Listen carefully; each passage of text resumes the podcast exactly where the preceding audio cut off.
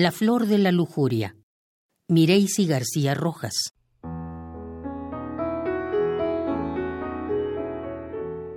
Manos anónimas la desterraron del jardín cuando el viento encofraba los moldes para llenar la ausencia. Las aves emigraron despavoridas, se unieron a la niebla abrasadora y tomaron la ruta suicida de la sombra. La única cosecha que la noche trajo consigo fueron los parques vacíos y el semen escuálido, casi polvo, entre las valvas de la flor.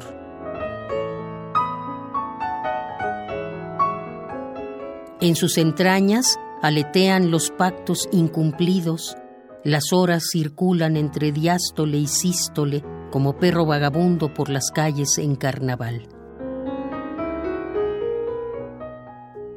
La edad de los combates pasó junto a la tarde y ahora solo le queda el consuelo de contemplar la paz del horizonte. Ella sabe que a pesar del castigo hay un embrión que crece en las más íntimas oquedades del alma, barrer el silencio y abrevar la semilla.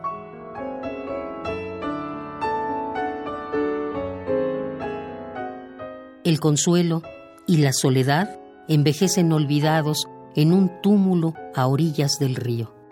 Cada grano de arena se convirtió en óvulo y el agua entró plácida hasta su centro.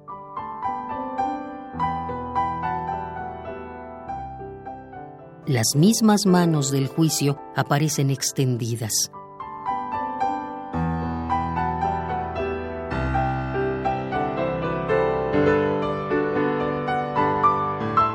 La flor busca otra vez su sitio entre las hojas bermejas, suya es toda la tierra. Las mismas manos del juicio aparecen extendidas, suya es toda la tierra.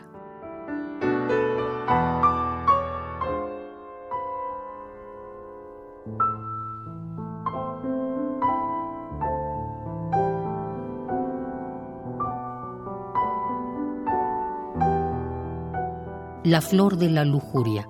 Mireisi García Rojas.